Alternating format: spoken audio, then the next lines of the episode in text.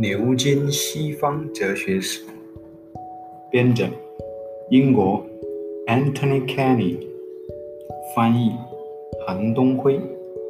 第二章中世纪哲学，作者 Paul Vincent Spade。第十四章超越亚里士多德。阿奎那、斯科特、奥卡姆。传统上是介绍后期中世纪哲学的三大人物，但在中世纪后期，当然还有其他许多活跃人物，其中不少人值得严肃的考察。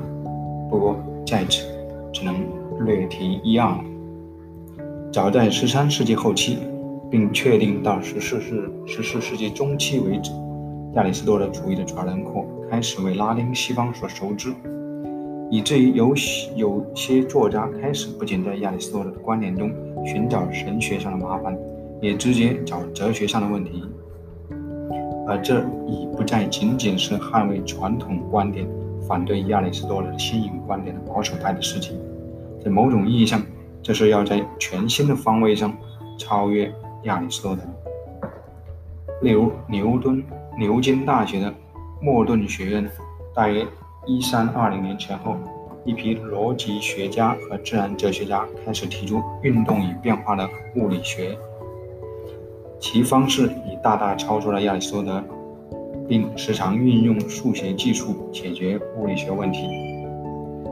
这一工作方式前景十分光明，也的确有些直接的影响，在后世的近代早期科学中得以发展。数学技术是莫顿学派物理学的鲜明特征，以至于这些研究者有时被指为计算师。在欧洲大在欧洲大陆，约翰布里丹等人就造成了物理学中非亚里士多德式的其他进展，其中包括抛射运动冲力论。再有，亚里士多德知识论中也有问题。对亚里士多德的形而上学来说，个别实体是最基本的第一存在。因此，倘若存在与可理解性统一，这几乎是所有中世纪实力学者所接受的公理，正如希腊人所接受的一样，则应该得出个别实体是一切存在物中最能充分、最能被充分理解的。但亚里士多德的认识论，按照中世纪学者的理解，则强调理智的对象是普遍者，而非个别者。亚里士多德当然主要是在他非常严格的意义上思考证明科学的，但事实仍然是，就心灵如何能够具有有具有关于个体的知识，而这些知识又超出了单纯的感觉。亚里士多德并没有给出好的解释。阿奎那在一定程度上讨论过这个问题，但直到斯科特和考和奥卡姆以及他们关于直观认知的理论，才做出了解决此问题的经久不衰的成果。有些学者更为彻底地与亚里士多德决裂，例如在巴黎，奥特库尔的尼古拉之后就完全抛弃了亚里士多德主义，他宣称。在亚里士多德那里，他并未找到哪怕一个真正确定的证明。尼古拉想把我们所处所有出自自然本性的确信，区别来自自然信仰的确信，奠基为不矛盾、奠基不矛盾律的基础上，似乎又用经验来加以补充。没有这一补充，他的某些论证完全不可理解。他继续论证道：不存在。充分的理由去相信亚里士多德的实体，也没有可能在哲学上证明上帝的存在。在哲学上证明上帝的存在，实际上与亚里士多德对证明科学性的理想相反。尼古拉说，同一物的存在甚至不可能证明另一物的存在。结果，他有时候被草率地称为中世纪的休谟。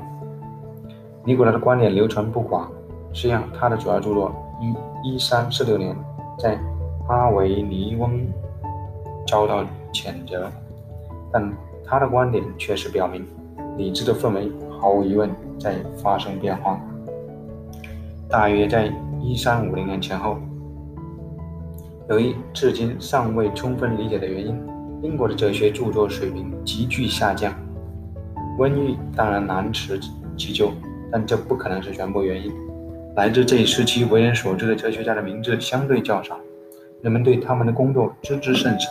这表明，尽管他们的工作有时也精巧复杂，但总的来说是派生的，而非原创的。不过也有少数例外，其中最卓越的人是约翰·威克里夫。威克里夫的观点相当特异，而且只是刚刚开始得到理解。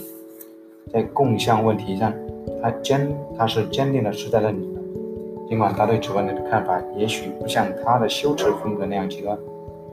威克里夫似乎在英国有重大影响，而且由于他与约翰·胡斯的联系，在波西米亚的影响也很大。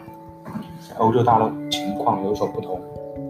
布里丹的大量学生继续着他的工作，而在十四世纪后期和十五世纪，在意大利出现了对早期英国哲学家的工作的极大兴趣，特别是对莫顿式的计算式。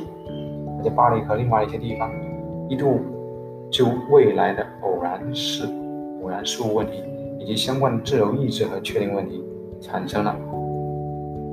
极富生气和极其精细的讨论，这一工作的许多方面非常优秀，有些还是原创性的，但仍然不是开开拓性的。